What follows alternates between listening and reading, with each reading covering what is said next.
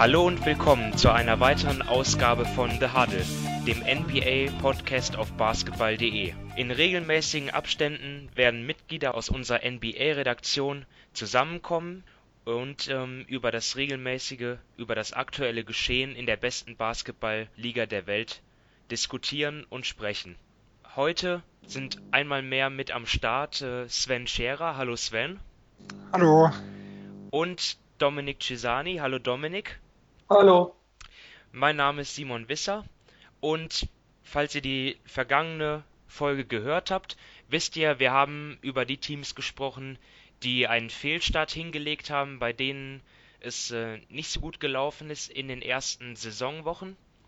Und dieses Mal haben wir uns ein anderes Thema ausgesucht. Diesmal wollen wir uns den Teams widmen, die sehr gut in die Saison gestartet sind und wollen die Gründe dafür ausfindig machen und einfach ja, darüber sprechen, was sich zum Positiven verändert hat und vielleicht auch, ob dieser positive Saisonstart ja for real ist, also ob diese Mannschaften diese Leistungen, die sie in den ersten knapp zehn Spielen gezeigt haben, auch über die gesamte Saison konservieren können. Und ja, wir können ja mal einen Blick auf die Tabelle in der NBA werfen und dort sind, dort ist auf Platz 1 der Meister, die Golden State Warriors, was jetzt nicht so überraschend ist, außer dass vielleicht ähm, Stephen Curry extrem heiß ist. Äh, er scheint irgendwie so auf einer Mission zu sein, will vielleicht den dritten MVP gewinnen. Man weiß es nicht. Auf jeden Fall trotzdem natürlich die Warriors, das weiterhin das talentierteste Team der Liga. Ähm, auch wenn wir uns Gedanken über die Motivation der Warriors gemacht haben, sollte uns das jetzt nicht zu sehr überraschen, dass sie jetzt so stark gestartet sind. Mit ihnen auf Platz 1 sind die Toronto Raptors. Auch sehr stark gewesen in der vergangenen Regular Season 2017-18, aber natürlich in den Playoffs wieder sehr früh gescheitert. Und jetzt ja, haben sie wie die Warriors einen Start von 10 zu 1, 10 Siegen und einer Niederlage hingelegt. Und ja, zunächst mal an Dominik die Frage, über, überrascht dich das, äh, wie, wie gut die Raptors gestartet sind? Ich meine, Kawhi Leonard, äh, muss der auch integriert werden?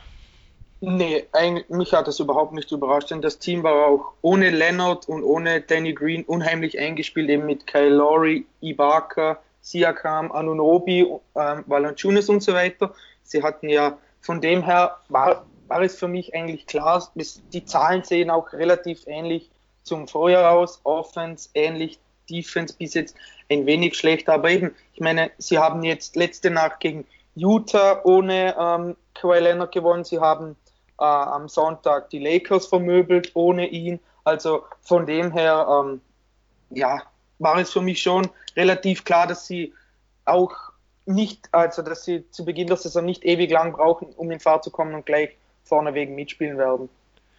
Okay, Sven, was macht für dich die Raptors zu dem Top-Team in der Liga gemeinsam mit Golden State im Moment? Ja, also für mich sind es zwei Dinge. Das ist einmal das Personal. Äh, Leonard passt in das Team deutlich besser wie DeRozan, äh, weil äh, er ist natürlich der größere Star, er ist individuell der bessere Spieler.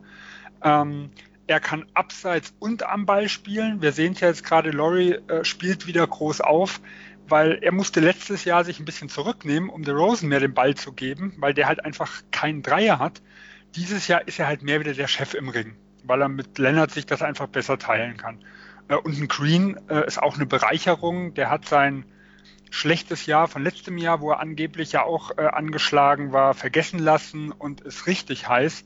Das ist für mich so Sache des Personals und statistisch gesehen, äh, äh, strategisch gesehen finde ich es halt sehr interessant, dass sie nicht mehr mit Valenciunas und Ibaka auf der 4 und die 5 spielen, sondern dadurch, dass sie einen Center mit Jakob Pöltl verloren haben, teilen sie die zwei auf. Je nach Matchup startet mal der eine und mal der andere und das macht die Lineup einfach viel gefährlicher. Ja, man sieht es ja auch an den an den Lineups der Raptors, also wenn man jetzt mal Lowry nimmt, gemeinsam mit Green, Leonard, Siakam und Valanciunas, da haben sie ein Net-Rating von plus 31 in 55 Minuten laut NBA Stats und mit Ibaka statt Valanciunas sind es plus 26. Das heißt, Also dieser Kern aus den vier Spielern plus ein Big Man funktioniert sehr gut. Ähm, Dominik, haben dort die Raptors also schon ja, ihre Rotation gefunden?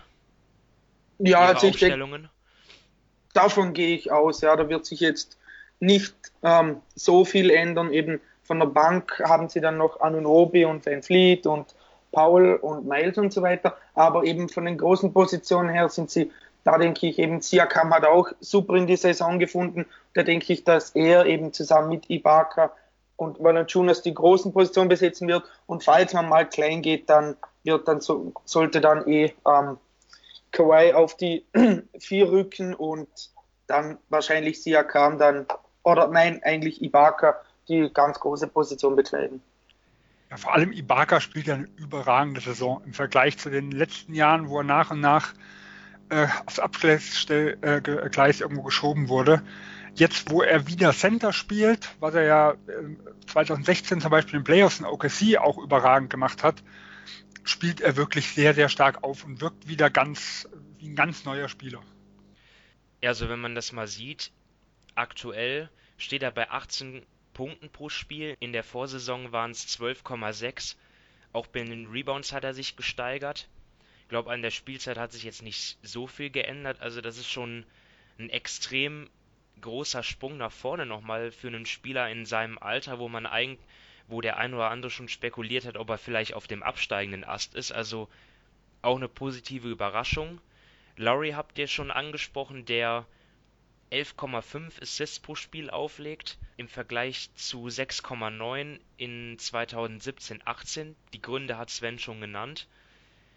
Jetzt ähm, ist halt die Frage, welcher Spieler sticht für euch denn dort heraus? Wer macht denn jetzt den großen Unterschied, dass es so viel besser gelaufen ist, Sven? Also ich könnte da gar nicht einen nennen, weil, wie gesagt, Laurie äh, spielt die beste Saison wieder seit Jahren äh, in Green ist ganz, ganz wichtig, auch mit sehr, sehr viel Selbstvertrauen. Äh, Selbstvertrauen. Ibaka haben wir gesprochen. Siakam hat für mich einen Riesensprung nochmal gemacht. Leonard ist einfach der beste Spieler. Für mich ein bisschen enttäuschend bis jetzt Anunobi, aber auch ansonsten auch die Bank. Wie gesagt, jetzt fehlen die Leute äh, und sie spielen trotzdem einen überragenden Basketball. Also es wäre unfair, dort eine Person herauszunehmen. Leonard hat natürlich auch das ein oder andere Mal pausiert, das darf man nicht vergessen, das kommt ja noch dazu und trotzdem haben die Raptors die Spiele gewonnen. Dominik, Einziges Milwaukee-Spiel, da sahen sie schlecht aus. Ja. Äh, aber ansonsten kann man sich wirklich nicht beschweren. Ja, das war auch so ein Spiel, da habe ich mich geärgert, dass dort Janis ausgesetzt hat. Gut, das ging nicht anders. Ne? Er war ja ähm, er, er, konnte ja nicht spielen, aber, aber dass Leonard geschont wurde, ja, das, das ähm, Matchup gegen die Bucks, zu denen wir später noch kommen, das würde ich gern mal in, in Bestbesetzung sehen bei beiden Teams. Da haben wir uns, glaube ich, alle drauf gefreut. Ja. Jetzt äh, noch eine Frage. Dominik, jetzt äh, haben die Raptors ja auch ihren Coach ausgetauscht, ja, mit, mit ähm, Nurse statt Casey. Siehst du bei ihm auch einen Anteil, dass, dass es jetzt so gut läuft oder ist es ein, sind es einfach die, die Veränderungen im Kader, die es ausmacht? Oder siehst du da irgendwie taktische, taktische Veränderungen? Ja, ich sehe schon ein wenig einen Unterschied. Also sie spielen generell um einiges weniger Pässe als letzte Saison. Sie spielen jetzt 268 pro Spiel. Letztes Jahr hatten sie 300 Pässe pro Spiel.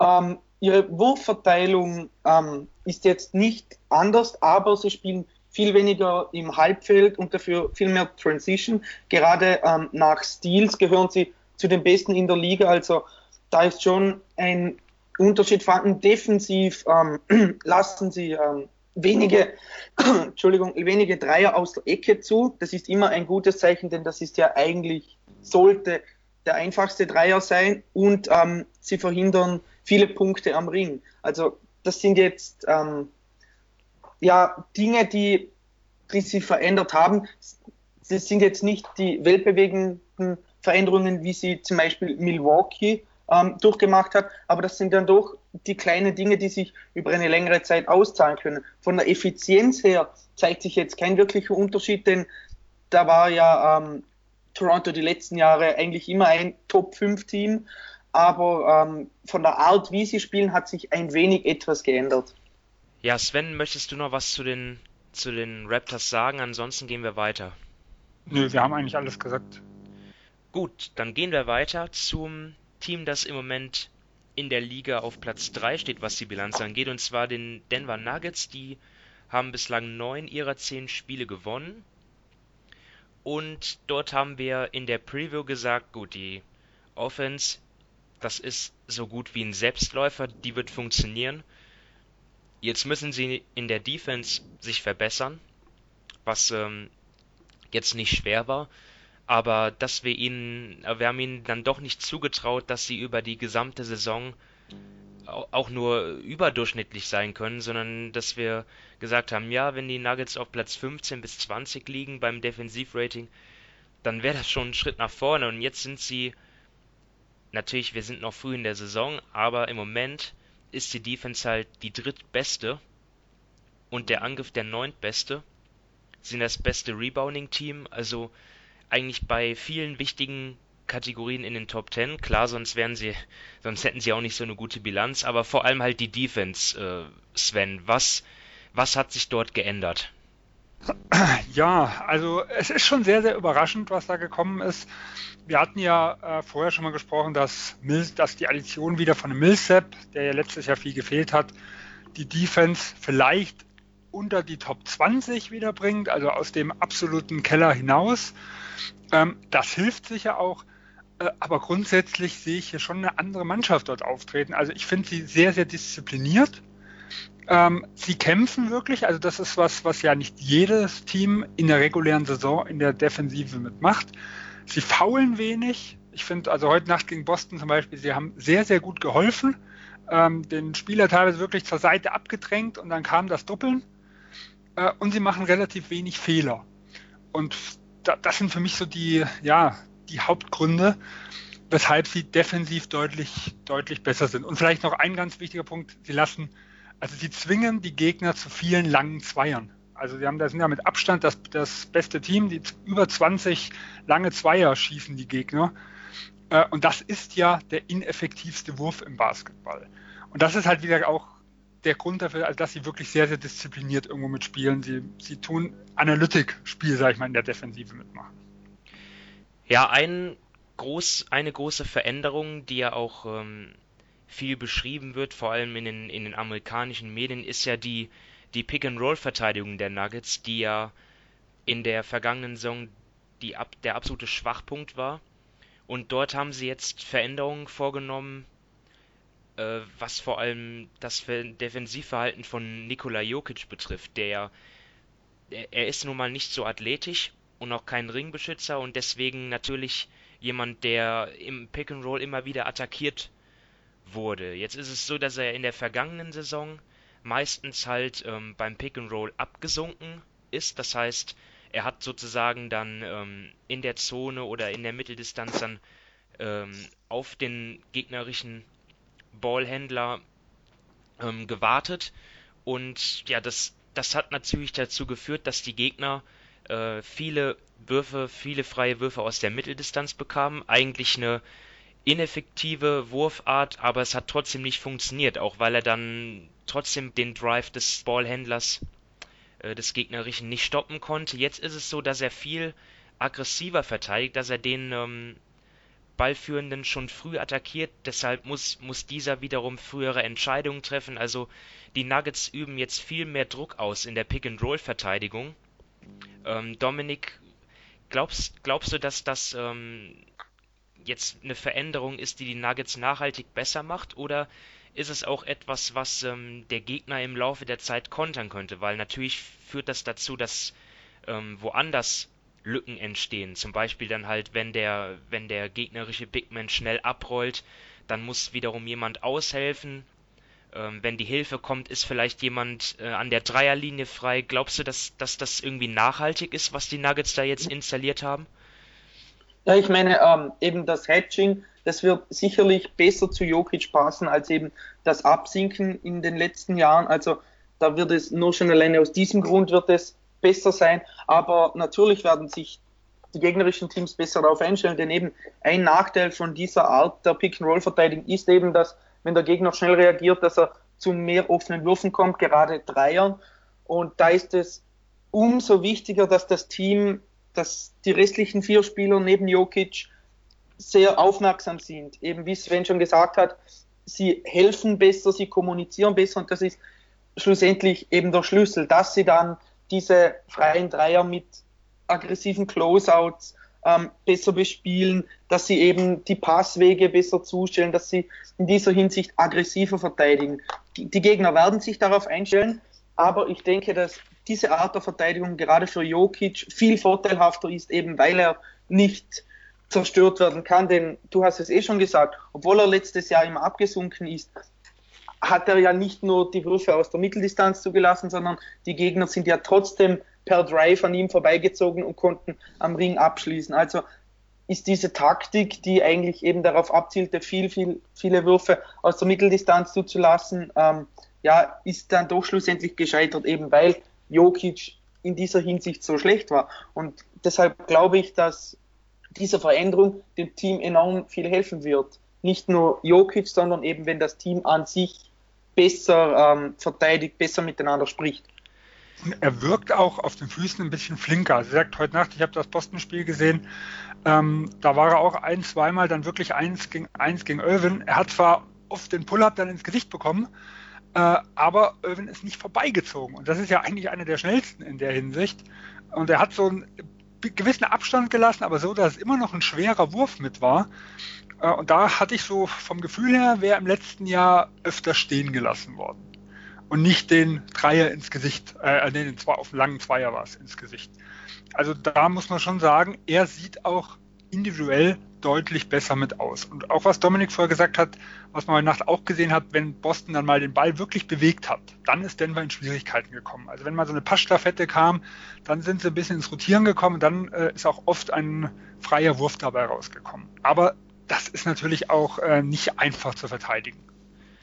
Ja, ich habe auch ein Zitat gelesen von Wes Unseld, dem, dem Assistant Coach oder einem der Assistant Coach der Nuggets, der einfach gesagt hat, ja, dass wir, dass wir halt mehr Dreier zulassen werden, aber es kommt halt darauf an, diese zu erschweren. Und da habt ihr jetzt schon vieles angesprochen. Da geht es um Kommunikation, um, um Help Defense, auch um aggressive Closeouts, um, um dort halt möglichst äh, diese Dreier zu erschweren.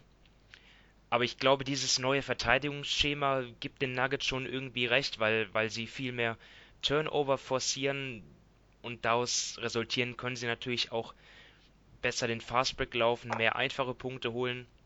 Was halt eben meiner Meinung nach, Entschuldigung, auch noch ein Unterschied ist, das hat Anzelt auch angesprochen. Ähm, Denver war die letzten Jahre eigentlich immer eines der Teams, das am aggressivsten am offensiven Board war. Und da wurden sie dann natürlich teilweise in der Transition überrannt und jetzt versuchen sie eben das weniger, also dass nur noch Jokic plus eventuell Millsap zum Offensive Rebound gehen und dass die anderen drei Spieler sich sofort in die Defense orientieren, damit sie eben in der Transition gefestigter sind. Und ich glaube, das ist auch ein nicht unentscheidender Punkt. Das, das Ding ist halt, dass die Nuggets trotzdem immer noch extrem stark sind beim Rebounding. Das heißt, ähm, diese Absicherung der, der drei kleineren Spieler, ähm, also, dass die jetzt nicht mehr zum Offensivrebound gehen, das hat jetzt insofern gar nicht so viel geschadet.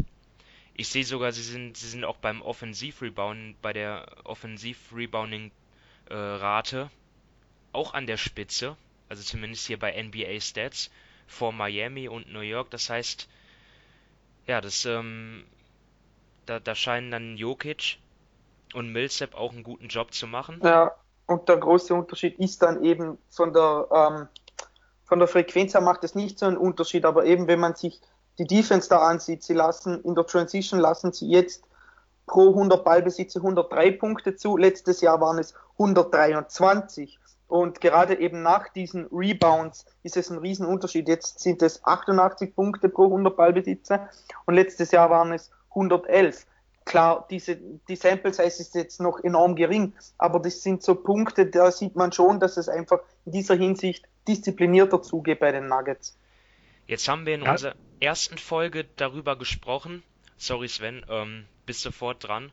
Kannst vielleicht auch noch was anfügen, aber meine nächste Frage wäre einfach, wir haben in der ersten Folge über den Ausfall von, von Barton gesprochen und dass die Nuggets haben wir vermutet, Probleme haben werden, das zu kompensieren mit Hernan Gomez und mit ähm, Torrey Craig. Wie haben Sie das gelöst? Oder haben Sie das gelöst? Ja, also ähm, defensiv war es ja nie ein Problem. Die Offensive ist ja noch nicht so gut, wie sie sein sollte. Und da finde ich, fehlt Barton auch schon. Ähm, wir haben gerade in den ersten Spielen gesehen, dass sich die beiden Guards immer wieder schwer tun äh, und auch sehr inkonstant sind, weil halt viel von, von Craig weggeholfen wird. Also der hat auch heute Nacht gegen Boston nahezu gar nicht gespielt. Da kam dann wirklich mehr äh, Hernan Gomez oder Beasley oder äh, halt mit Morris, der, der nächste Point Guard, äh, noch mit rein. Und ich könnte mir schon vorstellen, dass die Offensive mit einem Barton noch mal ein gutes Stück besser wird. Man muss halt gucken, wie dann die Defensive aussieht. Ja, aber ich denke mal, dass den positiven Boost, den Barton für die Offensive bringt, der wird wahrscheinlich größer sein als die defensiven Abstriche. Das heißt, ähm, Sven, rechnest du damit, dass die Nuggets da oben bleiben oder, oder kannst oder, oder glaubst du das eher nicht? Ja, was heißt also, äh, ich würde sagen, Homecore traue ich ihnen momentan definitiv zu. Wir dürfen halt nicht vergessen, eines der Hauptkritikpunkte bei den Nuggets war natürlich auch die Verletzungsanfälligkeit von Paul Millsap. Gary Harris hat viel gefehlt.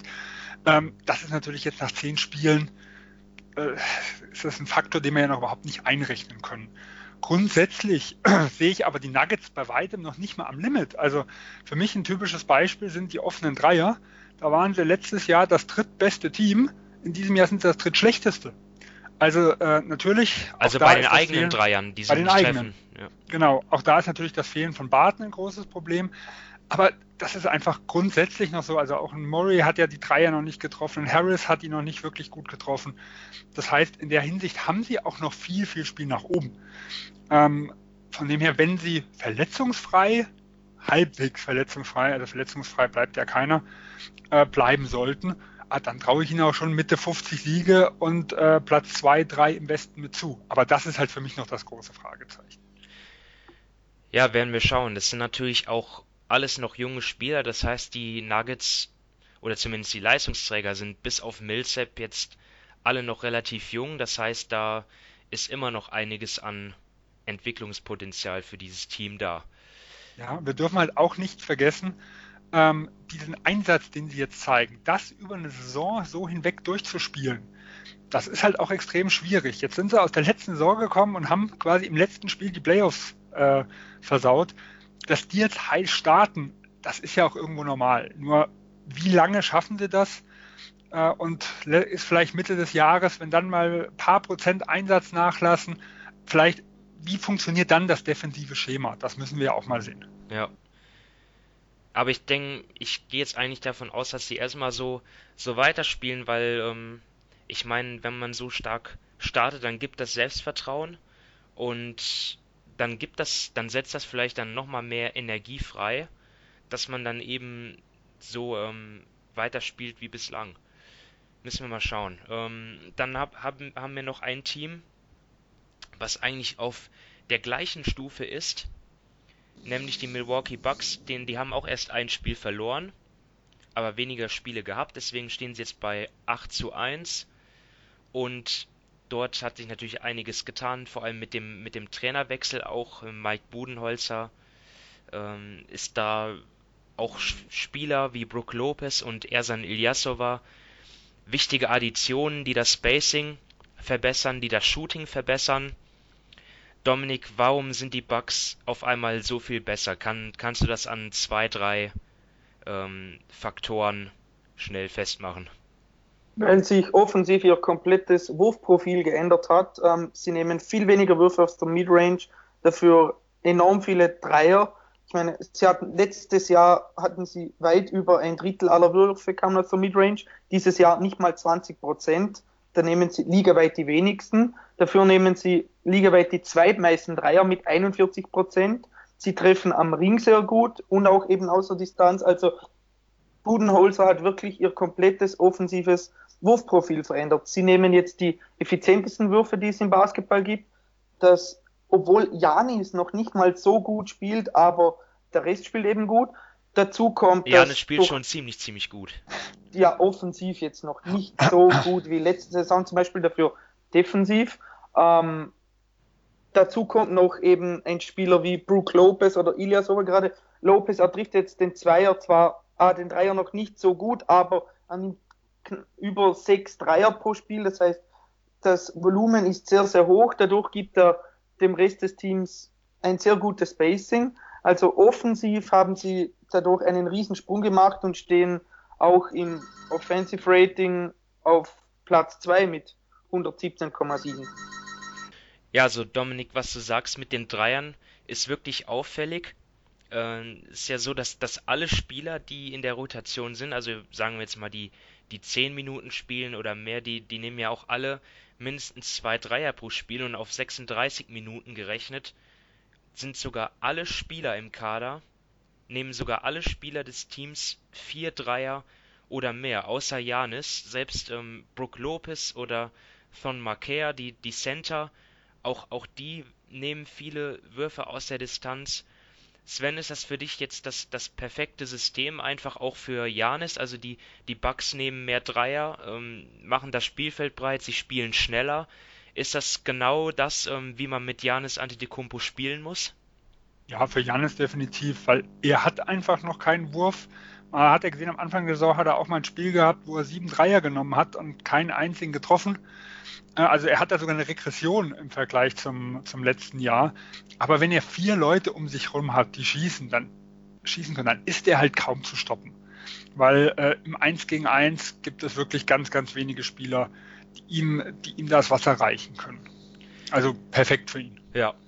Und einer der Spieler, der es ihm ja sehr leicht macht oder der sozusagen sich zum Coaster entwickelt hat, ist Chris Middleton, der über 19 Punkte auflegt, 19,2, 5,1 Rebounds, fast 4 Assists und er trifft vor allem auch 50% seiner Dreier. Dominik, ist, ist für dich Middleton jemand, der, ja, der war ja auch immer etwas unterbewertet, auch, ähm, ist, er, ist er für dich jemand, der das All-Star-Niveau mittlerweile erreicht hat? Definitiv, ja. Also ich glaube nicht, dass er den Dreier weiterhin mit knapp 50 Prozent trifft. Das wäre ein wenig zu viel. Aber er hat sich schon eben gerade letzte Saison war er schon enorm gut und dieses Jahr finde ich ihn nochmals besser. Also auch defensiv bringt er immer seine Leistung. Er eben er trifft den Dreier, er trifft seinen, er trifft den Freiwurf, er kann mehrere Positionen auch verteidigen, er kann offensiv ist er enorm flexibel, eben weil er dieses Spacing bietet. Also ich bin ein großer Fan von ihm und ich kann mir gut vorstellen, dass er ins All-Star-Team kommt und verdient hätte es sich allemal. Ist er denn ein Spieler, wo man sagen kann, ja, er, er kann der zweit- oder drittbeste Spieler eines, eines Titelfavoriten sein? Also ähm, beim zweitbesten Spieler weiß ich nicht, denn wenn man sich mal die anderen Teams ansieht, die so ähm, im Favoritenkreis sind, da ist der zweite Spieler doch eventuell schon gerade offensiv nochmal ein wenig besser in Einzelaktionen, sagen wir mal so. Aber zum Beispiel als drittbester Spieler in einer Rolle wie Clay Thompson kann er definitiv ähm, für ein Meisterteam spielen. Also da sehe ich überhaupt keine Probleme. Ja, wird ja, er spielt ja auch um einen großen Vertrag, wird ja auch nächsten Sommer Free Agent und ja, zählt dort mit Sicherheit zu einem der begehrtesten Spieler. Also jetzt ähm, hinter Leuten wie Kevin Durant, Kawhi Leonard, Jimmy Butler, dort kommt er dann mit Sicherheit schon direkt danach. Ähm, was, worüber wir noch sprechen sollten, ist vielleicht die Verteidigung, weil die jetzt ja im Moment top ist, gemeinsam mit der der Boston Celtics. Und da war ja in der Ver bis zur bis zu seiner Entlassung Jason Kidd in der vergangenen Saison jemand, der ja eine sehr aggressive Verteidigung dort installiert hatte, der der ähm, einfach diese, dieses Spielerpersonal, was ihm zur Verfügung stand, ja, athletische Leute, ähm, lange Arme, der wollte das einfach nutzen, aber es hat einfach nicht so funktioniert, weil ja, die Spieler das vielleicht auch nicht komplett verstanden haben, die Kommunikation nicht so war. Ähm, was, warum, warum ist das jetzt unter Budenholzer so viel besser, Sven? Also zumindest jetzt in, in den ersten zehn, knapp zehn Spielen. Ja, also er hat ein ganz klares System in der Verteidigung. Ob die Verteidigung auf so einem elitären Niveau bleiben kann, ist dann mal die andere Frage. Aber man sieht ganz klar, Milwaukee konzentriert sich drauf, ähm, die, ich sag mal, die Zone dicht zu machen und, und dafür lassen sie aber auch zum Beispiel offene Dreier mal mit zu. Also es ist ganz, ganz komisch, wenn man so die Statistiken sich anguckt. Ähm, sie lassen die zweitwenigsten Punkte in der Zone zu und dort auch die schlechteste Trefferquote. Äh, dafür insgesamt die meisten offenen Würfe, die meisten offenen Dreier, äh, also diese weit offenen Dreier. Und trotzdem, und das ist das, was für mich so ein bisschen fluky ist, ähm, die Teams treffen nur 32,6 Prozent von diesem weit offenen, also nur die viertniedrigste Quote. Und da sage ich, das, was in der Zone passiert, das ist für mich for real. Ähm, was halt draußen passiert, also wenn ich viele offene Dreier äh, zulasse und das Ganze schlecht getroffen wird, da sehe ich dann schon noch mal eine Regression nach hinten. Und da ist natürlich auch die Personalie Brooke Lopez ein ganz, ganz wichtiger Punkt. Man hat es im Spiel gegen Boston zum Beispiel gesehen, in Al Horford hatte zig offene Würfe und man hat überhaupt nicht versucht, rauszugehen mit dem Center. Ja, also das heißt, dort ist es schon davon auszugehen, dass die ähm, Gegner irgendwann, also dass sich das irgendwie ausgleicht im Laufe der Saison und deswegen die, die Bucks Defense schlechter wird? Oder glaubst du, dass auch dagegen Budenholzer noch irgendwie ein Mittel finden wird? Also ich glaube nicht, dass du mit einem Brook Lopez äh, Stretch 5er verteidigen kannst. Also in der regulären Saison wird das vermutlich kein Riesenproblem sein. Ähm, ich kann mir gut vorstellen, dass sie sich trotzdem noch im Bereich, sagen wir mal, von 5 bis 8 äh, einpendeln, selbst wenn sich so diese Werte nach und nach ausgleichen. Spannend wird es halt in den Playoffs, wenn es dann gegen äh, Al Horford halt, gegen Embiid, gegen Ibaka, also die Konkurrenz aus dem Osten hat, hat, haben alle solche Stretch Fünfer. Da könnte es halt wirklich sein, dass ein Brook Lopez unspielbar oder schwer spielbar wird und ähm, eher ein Ilyasova auf Center spielen wird. Ja, das, das werden wir sehen. Also wir sind ja erst zu Beginn der Saison, Regular Season. Ähm, wie wir wissen, ist immer noch eine andere Geschichte als Playoffs, weil sich dort die Teams nicht so akribisch auf den nächsten Gegner vorbereiten. Deswegen wird das mit Brook Lopez mit Sicherheit funktionieren. In Playoffs wird das auch spannend sein zu sehen, wie dort ähm, ja, die, die Bugs reagieren, wenn dann ja, kleinere Aufstellungen dabei sind oder auch gegen die Celtics ist ja nicht ausgeschlossen, dass es dieses Matchup geben könnte dann mit Al Horford. Das äh, ist vielleicht noch zu sehr in die Zukunft geschaut. Zunächst mal. Eins, eins dürfen wir beim Bucks noch nicht vergessen. Sie haben von ihren ersten neun Spielen sechs daheim gehabt und die haben sie alle gewonnen.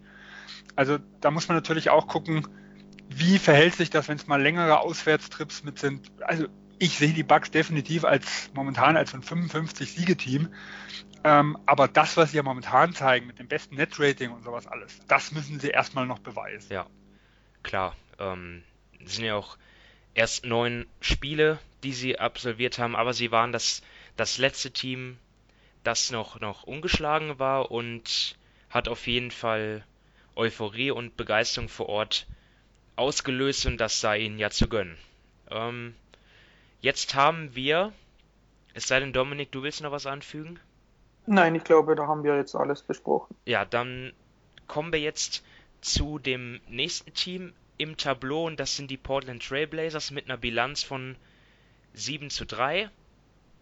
Ja, ein Team, wo äh, wir in der Preview jetzt nicht ganz so optimistisch waren, weil wir uns gefragt haben, ja, wie kann, wie kann dieses Team eigentlich noch besser werden? Sie, sie waren zwar Dritter in der vergangenen Saison, in der regulären Saison, allerdings was wir ja auch rausgestellt haben, nur drei oder vier Siege besser als der neunte, dann in der ersten Playoff-Runde krachend gescheitert. Die Frage, was ähm, passiert mit Damon Lillard und CJ McCollum, könnte dort Unruhe entstehen. Der Tod des Besitzers kam noch dazu und jetzt ist es aber so, dass die Blazers anscheinend unbeeindruckt von den Zweifeln der Experten sehr gut gestartet sind und auch Damian Lillard extrem gut spielt wieder mit 28,1 Punkten, die er auflegt, 5,7 Assists, 5,0 Rebounds. Also Dominik, alles super in, in Portland oder doch noch Skepsis? Ja, alles super würde ich nicht sagen. Ein bisschen Skepsis ist da immer. aber gerade offensiv bin ich doch überrascht, denn da waren sie jetzt letztes Jahr wirklich nur Liga-Durchschnitt und dieses Jahr sind sie derzeit ziemlich weit vorne und das hätte ich so nicht erwartet. Sie haben zwar eben auch in der Offense ihr Wurfprofil ein wenig umgestellt. Sie nehmen viel mehr Würfe am Ring, die sie zwar überhaupt nicht treffen, da sind sie zweitletzter in der Liga bei der Wurfquote am Ring, aber sie treffen aus der Mitteldistanz enorm gut und den Dreier aus der Ecke. Den Dreier aus der Ecke treffen sie mit 50 Prozent. Das wird jetzt auch nicht über die ganze Saison so sein, aber das sind so für mich die ein, zwei Punkte, die erklären, warum sie offensiv jetzt knapp sieben Punkte pro 100 Ballbesitze mehr machen als letzte Saison. Also was mir aufgefallen ist beim Blick auf die Stats, vor allem ich, ich schaue mir auch gerne diese Line-Up-Stats an, obwohl die natürlich jetzt in der Phase der Saison noch eigentlich relativ, ja, fast gar nicht aussagekräftig sind. Aber in 36 Minuten haben zum Beispiel, hat zum Beispiel die Aufstellung Lillard McCallum, Evan Turner, Alfaruk Amino und Yusuf Nurkic ein Net-Rating von plus 48,5 und das scheint ja dann doch irgendwie so eine so eine Fünf-Mann-Aufstellung zu sein, die sehr gut funktioniert, auch wenn auch vor allem weil eben Lillard sehr gut spielt, weil Evan Turner sich verbessert zeigt und auch Yusuf Nurkic, der ähm, aktuellen Double-Double auflegt von knapp 15 Punkten und 10 Rebounds. Zach Collins spielt sehr gut. Sven, wer, wer sticht dort für dich heraus, was die positiven Überraschungen betrifft? Ja, also klar, Lillard spielt momentan äh, eine Bombensaison. Ich finde für mich sehr, sehr interessant und auch sehr positiv ist, wie sie die Line-Ups selber gestalten. Also in den letzten Jahren haben sie immer wieder McCallum als Backup Point Guard genommen und haben Lillard und McCallum gestaggert. Und das passiert dieses Jahr ganz, ganz selten. Also sie lassen die zwei Guards zusammen auf dem, zusammen auf dem Platz und Turner macht so den Backup Point Guard. Äh, und man muss auch sagen, momentan sehen die Lineups ohne McCallum und Lillard relativ schwach aus, was aber einzig und allein an dem Lakers-Spiel liegt, wo sie komplett zerlegt worden sind. Ähm, bis zu dem Lakers-Spiel waren eigentlich die Lineups leicht positiv. Äh, und das fand ich schon sehr, sehr erstaunlich, wenn man halt die zwei besten Spieler rausnimmt. Was ähm, ist für dich sonst noch erwähnenswert? Also die Bucks sind aktuell Top 5 in Offense und Defense, auch im Rebounding extrem gut. Ähm, Zweiter, was, was die Rebound-Rate betrifft. Also, ähm, ja, was, was sticht dort für dich heraus und was ist vor allem nachhaltig? Du hast ja angesprochen, die, die Offense im, äh, in der vergangenen Saison nur durchschnittlich. Ähm, ist das was für Dauer? Ähm, können die das halten, die Blazers? Also für mich ist jetzt mit erstaunlich, wie sie die Abgänge kompensiert haben, weil äh, gerade zum Beispiel in Stauskas, äh, den hatten wir alle tot geredet. Äh, ja, er lebt wieder. Äh, und auch von Lehman, von dem hatte ich vorher überhaupt noch nichts gehört. Der hat zwar eine sehr, sehr kleine Rolle, macht das aber sehr solide. Ich glaube, letztes Mal, ich gucke, hat der 125er O-Rating. Äh, mal schauen, er hat sogar bei 126. Also äh, wahnsinns effektiv, was er macht. Und da tun die eigentlich Jahr für Jahr irgendjemand auspacken. Also im letzten Jahr war es Napier äh, und das ist das, was man, was man ihnen eigentlich Jahr für Jahr nicht zutraut. Und was man halt auch merken, sie sind eingespielt. Also sie haben wenig Turnovers, ähm, sie erarbeiten sich die zweitmeisten offenen Würfe, äh, sie faulen relativ wenig und das ist natürlich ein großer Vorteil zu Saisonbeginn da muss man halt mal gucken, wie die anderen Teams aufholen. Ja, so die, also letztendlich zusammengefasst, die Bank ist besser geworden, findest du? Ja. Zurzeit. Ja. Wie gesagt, kleine Sample Size, wie gesagt, das Lakers-Spiel hat die ganze Bilanz ein bisschen verhagelt und das sieht man ja auch schon, was ein Spiel ausmacht. Ich glaube, sie waren vor dem Lakers-Spiel ähm, die Aufstellung Curry, Stauskas, Turner, Swanigan und Collins bei knapp plus 10, also plus 8, plus 9 und danach minus 4 oder sowas. Also ja. ja die spielen auch nicht so viel, ne? Also. Ja, die hat, das waren, das waren zweit- oder drittmeiste Line-Up, die gespielt hatte. Ja, aber das sind halt das immer noch nicht viele Minuten Das sind immer noch nicht viele Minuten. Ja? Und da sieht man halt, was einzelne Spiele für Auswirkungen haben und dass wir halt einfach noch äh, in der Hinsicht noch sehr, sehr weit am Anfang sind. Ja. Ja, also das muss man ja auch immer wieder sagen bei diesen Line-Up-Stats, also bevor das, bevor dort die, ähm, die, die Minutenwerte dreistellig sind, manche sagen so, oder manche sagen so, dass sie erst da drauf schauen, wenn die Lineups irgendwie 200 oder 300 Minuten äh, auf der abgespult haben. Aber ich habe das jetzt trotzdem mal eingebracht, um einfach vielleicht auch den guten Saisonstart mit zu erklären. Und Dominik, was, was fällt dir noch zu den, zu den Blazers ein jetzt? Ja, Sven hat es vorher eigentlich schon angesprochen mit, dass sie relativ wenige Abgänge, Zugänge jedes Jahr haben. Und da finde ich schon, dass es eben, wie Sven gesagt hat, zu Saisonbeginn ein enormer Vorteil ist, weil sie viel besser eingespielt sind, weil die Fundamentals stimmen, weil sie wissen, ähm, wie sie kommunizieren müssen. Und das wird natürlich dann im Saisonverlauf, dieser Vorteil wird wahrscheinlich von Spiel zu Spiel geringer, weil dich eben die anderen Teams, die drei, vier, fünf neue Spieler haben, auch besser einspielen, auch besser miteinander kommunizieren. Und das hat man auch dann letztes Jahr gesehen, dass schlussendlich ähm, der Unterschied zwischen ihnen und den anderen Teams relativ gering ist. Und wenn sie dann ein schlechtes Matchup haben, wie in den Playoffs gegen die Pelicans, dass das dann böse ausgehen kann. Also offensiv bin ich, sind sie derzeit besser als ähm, vergangene Saison, aber insgesamt würde ich dadurch schon noch vorsichtig sein, weil die Sample Size eben insgesamt so klein ist, sei es jetzt bei den Lineups, bei den individuellen ähm, Leistungen und so weiter. Okay, dann gehen wir weiter und sprechen über die Memphis Grizzlies, die uns auch irgendwie ein bisschen positiv überraschen, weil wir einfach nicht wissen konnten, ja, wie, wie, ist, wie kehrt Mike Conley zurück, ähm, was ist mit Marc Gasol, ähm, gibt es dort vielleicht schon irgendwie Trades, die bevorstehen bei einem schlechten Saisonstart, wer ist dort, wer soll dort überhaupt ja, von der Bank ähm, Einfluss nehmen. Und jetzt ist es so, die Grizzlies haben fünf Spiele gewonnen und vier verloren. Man kann jetzt sagen, gegen Atlanta, Phoenix, Washington, Pflichtsiege, zumindest so wie, die, wie diese Teams im Moment drauf sind, aber sie haben auch schon zweimal gegen Utah gewonnen, immerhin. Also, Sven, ist für, sind für dich die Grizzlies eine positive Überraschung? Und wenn ja, äh, was ist dort für dich ausschlaggebend? Also von der Bilanz her ja, weil sie hatten auch äh, im Gegensatz zu Milwaukee zum Beispiel sehr, sehr viele Auswärtsspiele. Ähm, man muss aber natürlich auch sagen, unser größter Zweifel war halt, wie Marc Gasol und Mike Conley über die gesamte Saison kommen mit ihrer Verletzungsgeschichte.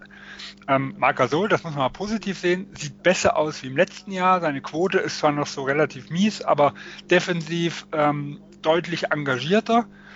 Äh, und was man auch sagen muss, die, das Hauptproblem auf dem Flügel haben sie momentan ganz gut im Griff. Äh, in Garrett Temple war ein sehr, sehr guter Neuzugang, der vor allem extrem heiß von draußen momentan ist. Ja. Äh, und auch ein, Sam Mack spielt, äh, ein Shelvin Mack spielt eine sehr, sehr gute Saison. Und man sieht ihn auch oft neben Conley mit den zwei Point Guard Lineups, wo Conley quasi abseits des Balls spielt und äh, Mack den Ball bringt.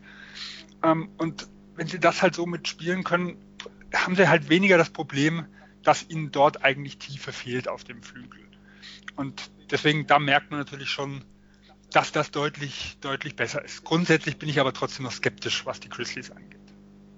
Ja, Dominik, wie sieht das bei dir aus? Ähm, glaubst du, dass die Grizzlies äh, das halten können? Also zumindest eine leicht positive Bilanz oder wird das dort schon demnächst abwärts gehen? Hm, also ich denke schon, dass es abwärts gehen wird, eben das Programm war ja bisher nicht wirklich schwer, auch wenn es einige Auswärtsspiele gab. Aber ähm, wenn Conley und Gasol fit sind, dann sind sie eben besser als die Hawks, die Suns und so weiter. Also das sind Siege, die sie einfach einfahren müssen. Ähm, was sie einfach machen, sie sind ja offensiv nicht wirklich gut. Da sind sie auf Platz 19 in der Liga. Aber sie machen einfach sehr, sehr wenige Turnover. Defensiv erzeugen sie viele Turnover und sie holen unheimlich viele Freiwürfe raus, denn in der Free Throw Rate sind sie ligaweit auf Platz 2. Und das ist dann schon, das sind ja sollte eigentlich für jedes Team relativ einfache Punkte sein. Und wie Sven schon angesprochen hat, sie treffen den Dreier unheimlich gut. Sie waren ja die letzten Jahre waren sie eigentlich immer relativ schlecht, Platz 25, 15, 26 und dieses Jahr sind sie jetzt auf Platz 7. Und ich denke nicht, dass eben Spieler wie Shelvin Mack, der 56 Prozent wirft, Wayne Selden, der 53 Prozent trifft und Gary Temple, der 46 Prozent trifft. Ich glaube nicht, dass die ähm, diese Quoten halten können, ähm, auch bei dem Volumen wie Temple, der wird 4,6 Dreier pro Spiel. Ich glaube nicht, dass er da seine 46 Prozent weiterhin trifft. Und nur schon alleine aus diesem Grund, denke ich, wird es ähm, von der Bilanz her nach unten gehen, denn defensiv sind sie meiner Meinung nach schon relativ am Anschlag. Also ich glaube, sie sind äh, von den von ihrem System und so weiter und auch von den individuellen Verteidigern her ziemlich gut, aber ich glaube nicht, dass es da noch so viel mehr Potenzial gibt, dass sie eben besser werden als der derzeitige vierte Platz. was für mich eine ganz, ganz komische Statistik ist und weshalb ich auch mich schwer tue, die Grizzlies einzuordnen, ist zum Beispiel, es gibt ja ähm, diese Werte weit offene Würfe und offene Würfe. Also die weit offenen sind sechs Fuß Abstand zum Gegenspieler und mehr und die offenen vier bis sechs Fuß wenn ich die weit offenen Würfe sehe, da arbeiten sich die drittmeisten im Vergleich zu ihrer Pace. Also die haben ja die langsamste Pace, aber vom prozentual die drittmeisten der Liga und was die offenen Würfe geht, die wenigsten der Liga. Diese, das geht so weit auseinander, wo ich mich einfach frage, was, welchen Wert, äh, welchen Wert kann ich jetzt ernster nehmen? Ja? Und da denke ich, es wird sich irgendwo in beiden Richtungen weiter anpassen. Ja, Sven, was, wie ist äh, ähm, bislang dein Eindruck von, von Memphis Hoffnungsträger, also Top Rookie, ähm, Jaron Jackson Jr.? Ja, also ich halte ihn für unglaublich talentiert. Äh, er hat alles, was es braucht, um ein moderner Big Man zu ja, sein. Ich frage extra dich, weil du ihn ja äh, sehr positiv siehst, vor allem ähm, was die gesamte Karriere betrifft. Ja, ja, sehe ich auch weiterhin. Er gehört natürlich zu den Jüngsten. Er ist noch unglaublich roh. Man sieht es gerade in der Verteidigung. Ähm, er fault sehr, sehr viel und der Dreier, den trifft er halt auch noch nicht. Äh, aber grundsätzlich ist er, ist er da, wo ich ihn eigentlich sehe. Also wenn man ihn halt äh, an seinem ersten Summer League-Spiel vergleicht, dann ist er weit hinter seinen Möglichkeiten. Äh, und wenn man aber einfach mal sieht, grundsätzlich von seinem College-Ding, dass er halt, wie gesagt, roh und einfach mit jung ist und auf einer schwierigen Position äh, als Backup quasi von einem Marker Soul spielt, dann sage ich, er ist voll im Soll und bei mir hat sich jetzt in den acht Spielen in seiner Einschätzung nichts geändert. Ja, also die Grizzlies stehen ja jetzt aktuell auf Platz 7 im Westen. Ich bin mir sehr sicher, dass so Teams, die jetzt auf gleicher Höhe sind oder etwas leicht darunter, wie, wie OKC, wie Houston, die Lakers, Pelicans, Jazz, vielleicht auch die Timberwolves, dass die am Ende alle vor Memphis stehen werden und dann ja, stehen die Grizzlies auch da, wo wir sie halt erwartet haben, so vielleicht auf Platz 11 oder 12 im, im Westen, spielen ganz okay mit, aber jetzt kein Team, das äh, die Playoffs erreichen wird. Im Moment haben sie halt viele Spiele gewonnen, auch wo es gereicht hat, ja, einfach soliden Basketball zu spielen und nicht so viele Fehler zu machen. Wenn ich mich zum Beispiel an das Spiel gegen die Wizards äh, erinnere, die schlagen sich ja im Moment quasi selber. Und dort hatten sie ja leichtes Spiel. Ähm, Dominik, vielleicht dein Schlusswort zu den Grizzlies oder willst du sofort was zum nächsten Team sagen, zu den Sacramento Kings? Hm, ja, ich glaube, zu den Grizzlies haben wir jetzt wirklich alles gesagt. Eben das Upside ist wohl begrenzt und ich gehe damit, wenn du sagst, so auf Platz 11, 12, klar besser als schlussendlich die Kings und ähm, die Suns, wohl auch ein Stückchen besser als die Mavs, aber eben Richtung Playoffs sehe ich sie nicht, weil die hinteren Teams im Westen oder sagen wir mal die Teams auf 6 bis 9 und so weiter dann doch klar über 40 Siege, wahrscheinlich 43, 44 Siege holen und das sehe ich jetzt bei den Grizzlies nicht. Und, und um es mal ganz extrem zu sagen, nach neun Spielen mhm. haben sie zwei Siege weniger wie im letzten Jahr. Da sind sie nämlich 7-2 gestartet. Mhm. Also sieht es ganz düster aus, das rechnet. Aber natürlich, es ist eine andere Konstellation. Aber man sieht halt Saisonstart und das, was nachher hinten rauskommt, sind halt zwei verschiedene Dinge. Ja.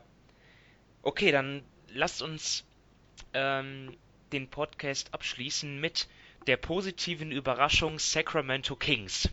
Die Kings gestartet, haben sogar einen Sieg mehr als die Grizzlies und stehen mit einer Bilanz von 6 zu 4 da.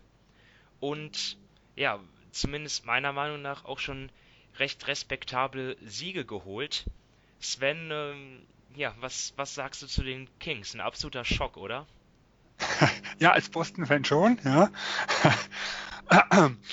ähm, also die Kings sind ein komplett anderes Team wie im letzten Jahr. Also sie spielen die höchste Pace der Liga, wobei na, heute Nacht Atlanta könnte ganz knapp sein, also die sind nahezu gleich auf. Aber im Vergleich zu letztem Jahr, da haben sie die 30. Pace gehabt. Also vom, vom langsamsten Team bis zum schnellsten Team, äh, da sieht man schon, wie sehr das gesamte das gesamte Konstrukt umgekrempelt wurde. Ähm, sie sind unglaublich gut in Transition, also sie machen 33 Punkte äh, in Schnellangriff. Momentan sind sie damit auf All-Time-Record-Kurs. Ja? Äh, und sie treffen natürlich auch unglaublich gut von draußen. Also gerade in Bielitzer, in, in Buddy Hield, äh, in, in Schampert, ja? die haben Quoten alle über 40 Prozent. Äh, Bielitzer sogar über 50. Also die sind momentan richtig heiß und äh, sind dementsprechend auf, ja, fliegen quasi auf Folge 7. Ja, und ich habe respektable Siege angesprochen. Damit meinte ich natürlich die gegen OKC, gegen ähm, Miami, Teams, mit denen man in den Playoffs rechnet. Auch mit Washington rechnet man ja eigentlich in den Playoffs. Ansonsten gegen Memphis gewonnen. Orlando, Atlanta, irgendwie so Teams, die man auf Augenhöhe sah. Irgendwie, Dominik, ähm, ist, ist das jetzt etwas, wo ich den Kings dann Unrecht tue, oder ich die Leistung etwas schmäler, oder ist das, oder muss man das schon irgendwie so realistisch einordnen, dass der Spielplan jetzt auch nicht der äh, schwerste war? Sie haben ja wirklich gegen vier Teams wie Milwaukee, Denver, Pelicans und Utah auch verloren, wie man erwartet hat. Hm. Ich glaube, ich glaube, man muss schon realistisch bleiben. Hat man erwartet, dass sie so gut starten? Ich denke, das kann man ziemlich klar verneinen aber ähm, eben der Spielplan war jetzt nicht so schwer und wenn man sich so generell eben ihr Spiel mal ansieht, kann das schon ja dazu führen, dass sie doch noch schlechter sind. Sven hat das mit der Pace angesprochen, mit der Diskrepanz zur Vorsaison und jetzt, das ist unglaublich. Sie spielen die drittwenigsten Half-Court Possessions in der Liga, dafür die drittmeisten Transition Possessions. Das ist eben dieser riesige Unterschied. Sie treffen in der Transition am besten in der ganzen Liga und ich finde sie defensiv auch ganz interessant. Sie lassen wenig Mitteldistanz zu, was gut ist. Dafür eben sehr, ah ne, gerade umgekehrt, sie lassen wenig in der Mitteldistanz zu, was schlecht ist. Dafür viel am Ring und viele Dreier, aber die Gegner treffen den Dreier überhaupt nicht. Dafür eben am Ring. Und ich glaube, ähm, ja, das wird sich dann auch irgendwann einordnen, denn die Gegner treffen derzeit 33 Prozent von der Dreierlinie. Das ist die ligaweit fünf schlechteste Quote. Ich glaube, das wird mit der Zeit auch noch hinaufgehen, dass sich das anpasst. Eben den Ring verteidigen sie sehr, sehr schlecht. Und ich glaube, defensiv wird es deshalb schon noch ein wenig zurückgehen. In der Offense eben versuch, äh, sucht man sein Heil im Tempo und bis jetzt hat man eben die Spieler wie Darren Fox hat einen Schritt nach vorne gemacht, Buddy Hill trifft den Dreier mit 48 Prozent. Da muss man auch sehen, ob das so bleibt. Und ja, sie kompensieren einfach gewisse Dinge mit ihrem Tempo. Ich glaube, ein ganz wichtiger Punkt, den Dominik angesprochen hat, sind halt, wie gesagt, diese Dreier. Die Sacramento trifft 6 Prozent äh, höhere Dreier, äh, mehr Dreier quasi wie der Gegner.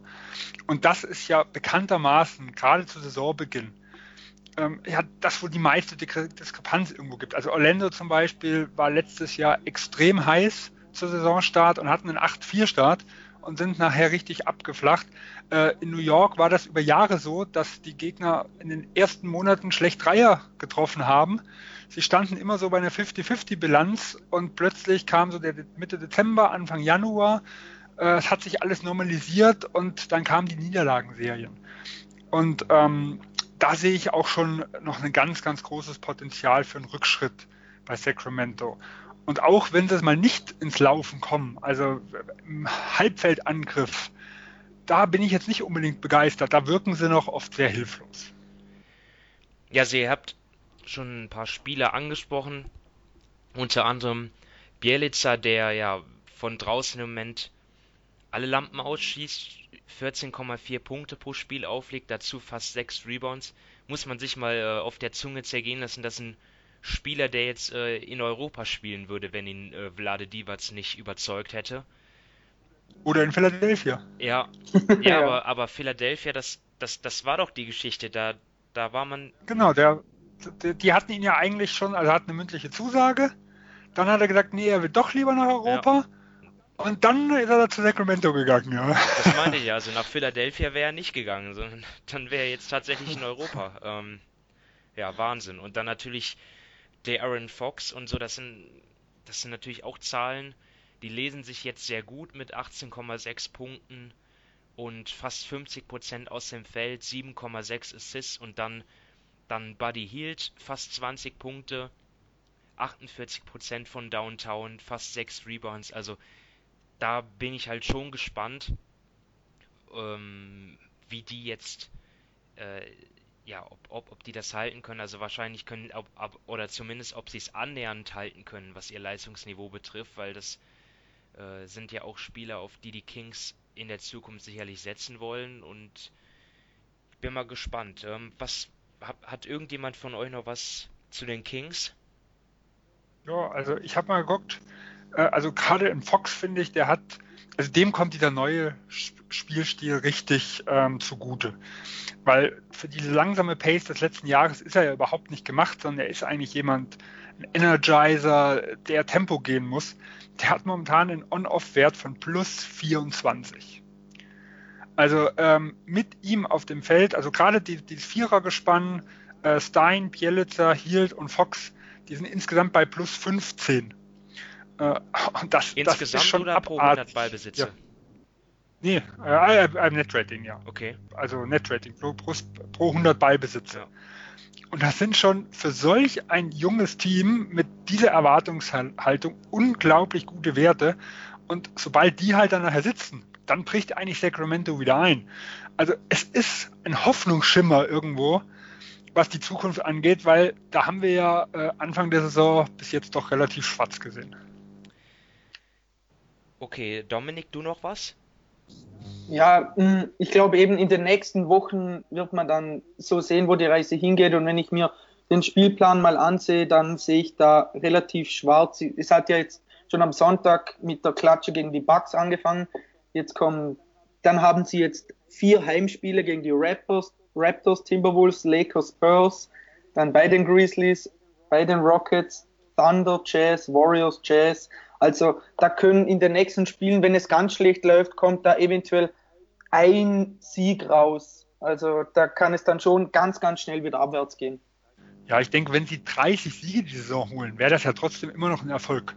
Ja, also ich hatte so bei, bei knapp über 20 irgendwo, also irgendwas Richtung Playoffs. Ich glaube, da muss man es keine Illusion machen. Also wir haben genug Anführungsstrichen schlechte Teams gesehen mit einem guten Saisonstart. Ich nehme jetzt auch mal die Philadelphia 76ers von 2013 mit der Rookie of the Year Saison von Michael Carter Williams. Ich glaube, die sind 4-0 oder sowas gestartet und ähm, das, das selber sagt noch nichts. Es macht halt einfach, äh, es macht halt einfach mal Spaß zu sehen, dass die Jungen doch auch was können und dass da, dass da ein gewisses Potenzial ist, was wir bisher einfach noch nicht gesehen haben.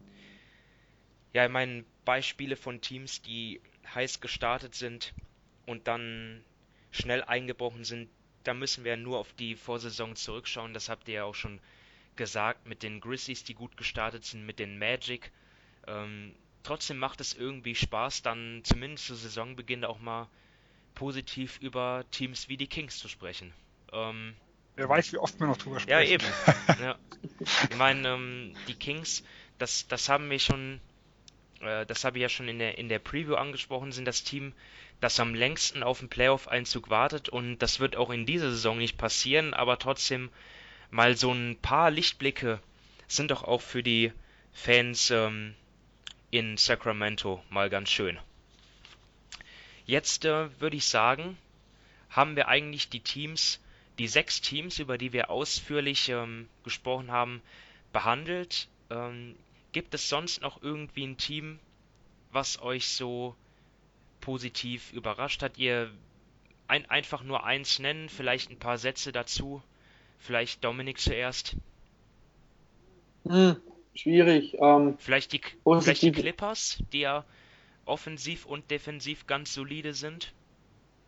Ja, gut, die Clippers, das haben wir, glaube ich, damals auch in der Vorschau angesprochen, sie sind eigentlich, sie haben unheimlich viele solide Spieler. Also sie haben jetzt kaum Spieler, die, ähm, die nach oben einen aus, äh, hinausstechen oder nach unten einen äh, Aussetzer haben. Also sie sind wirklich ein ziemlich solides Team. Sie haben jetzt offensiv, sind sie ganz gut und ja, ich meine, bei 6-4 sind sie wirklich mittendrin. Wir haben es ja auch gesagt, sie werden sich schlussendlich so einen Platz 9, 10 wahrscheinlich einpendeln. Und ja, wenn sie jetzt so weiterspielen, dann sehe ich da schon eventuell, dass es nach oben geht. Sie haben ja auch einige gute Siege eben eingefahren. Klar, bei den Rockets, zweimal sogar gegen die Rockets gewonnen, gegen die Thunder und jetzt gegen die Wolves auch eigentlich mit relativ wenig Problemen. Aber auch da muss man wieder sehen, wie es wird, denn sie hatten ja auch wenig ja, Umbruch in ihrem Kader und andere Teams dann eben mehr. Und vom Potenzial her sehe ich sie dann doch eher um einiges ja, begrenzter als viele andere Teams, die auch die, in, die im Westen jetzt noch hinter ihnen sind. Sven, willst du noch kurz zu einem anderen Team was sagen? Was, was ja, ich, ich nehme die Charlotte Hornets die zwar nur 5-5 stehen, aber mit einem Net-Rating von plus 7,5. Also sie verlieren wie in den letzten zwei Jahren wieder die engen Dinger. Äh, aber die, das Net-Rating ist die sechstbeste Bilanz.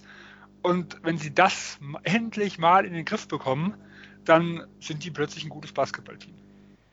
Ja, zweitbeste Offense aktuell. Ähm, natürlich vor allem dank Kemba Walker. Werden wir mal schauen. Ähm, mit interessanten Lineups.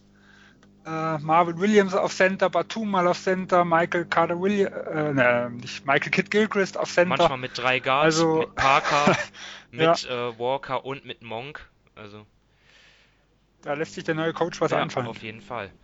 Ähm, ja, und damit sind wir am Ende der dritten Ausgabe von The Huddle und ich bedanke mich einmal mehr bei Dominik und Sven und auch bei den Zuhörern und wünsche allen eine schöne Woche mit der NBA und ja, abonniert unseren Kanal auf Soundcloud basketball.de. Dort ähm, könnt ihr dann werdet ihr dann informiert, wenn könnt ihr dann sehen, wenn wieder was Neues da ist. Die Folgen könnt ihr euch anhören, downloaden, wie ihr wollt.